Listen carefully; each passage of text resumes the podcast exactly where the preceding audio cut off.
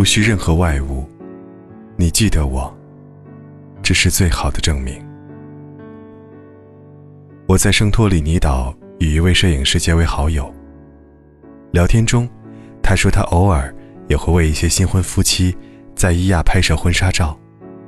拍摄过程中，他发现一个很有趣的现象：每个人都要拍蓝天、大海、教堂的十字尖顶，以及号称世界上最美的日落。我对他们说：“再走下去一点，会有很漂亮的巷子和小花。”却很少有人愿意去拍。我问：“为什么？”他说：“因为光线合适的时段。”就只有那么几小时，墙面和小花到处都可以见到，但是不抓紧时间把自己拍进蓝天大海和圣岛独有的风景里，又怎能向其他人证明自己曾经来过希腊呢？在沙巴潜水时，一位潜水教练很难过的说：“昨天他发现一片正在死去的珊瑚礁。”我问他：“珊瑚礁为什么会死去？”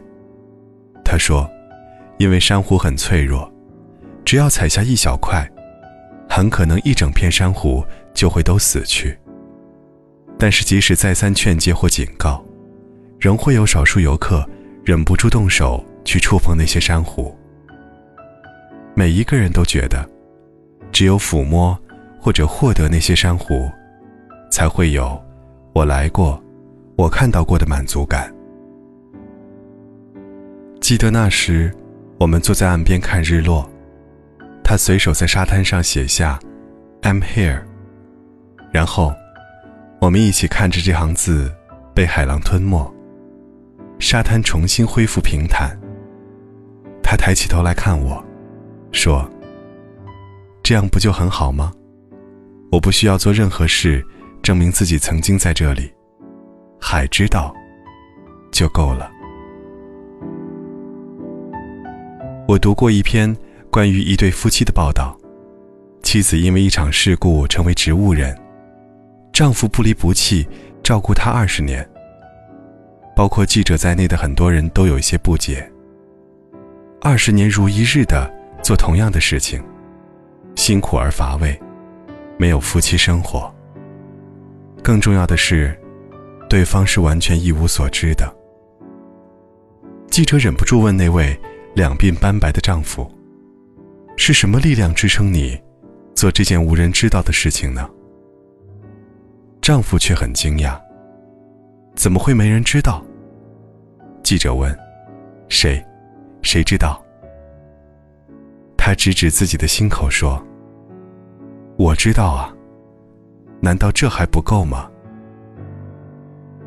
我听过很多句类似的话：“我要让某某知道。”我要让他们知道，我要让全世界知道。然而，却都没有这样一句“海知道”和“我知道”来的令人动容。经历藏于心底，任何时候拿出回味，依然历久弥新。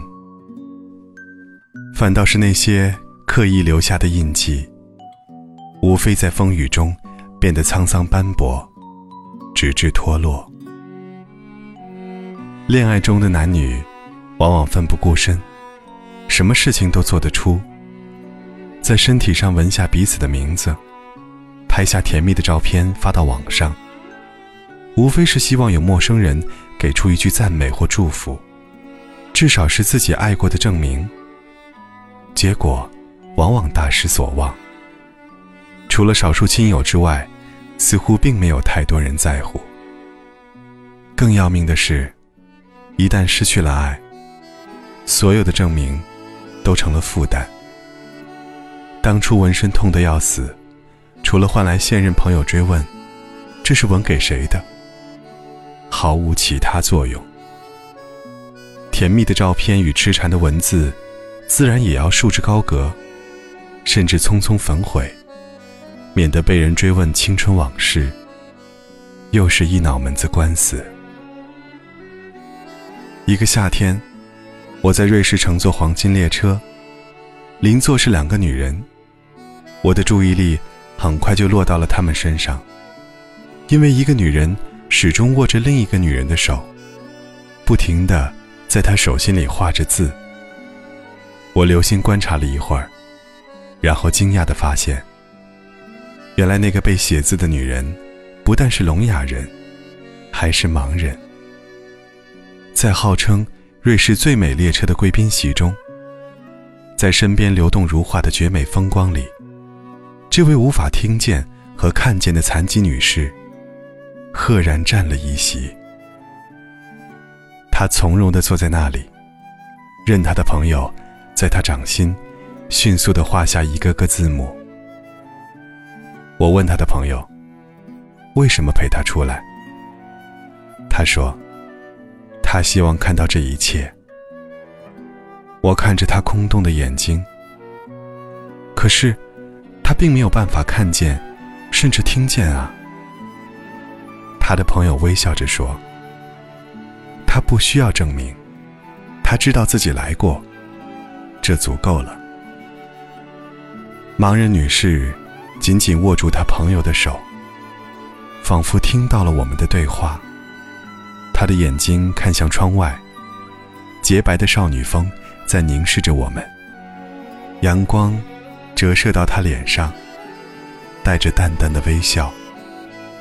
那一刻，我记住了他的表情，胜过窗外鎏金般的风景。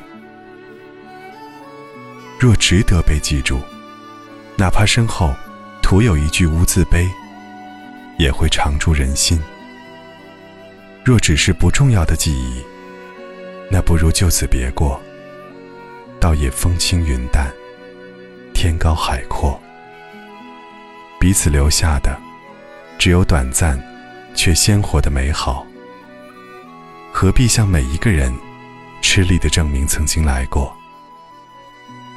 照片会风化，字迹会模糊。砖瓦会腐蚀，百年之后，除了风声依旧，即使你与我，都早如流沙，散于风里。期盼他人留念，倒不如在经历风景时，用更多的心思去珍惜铭记。记得，就是最好的证明。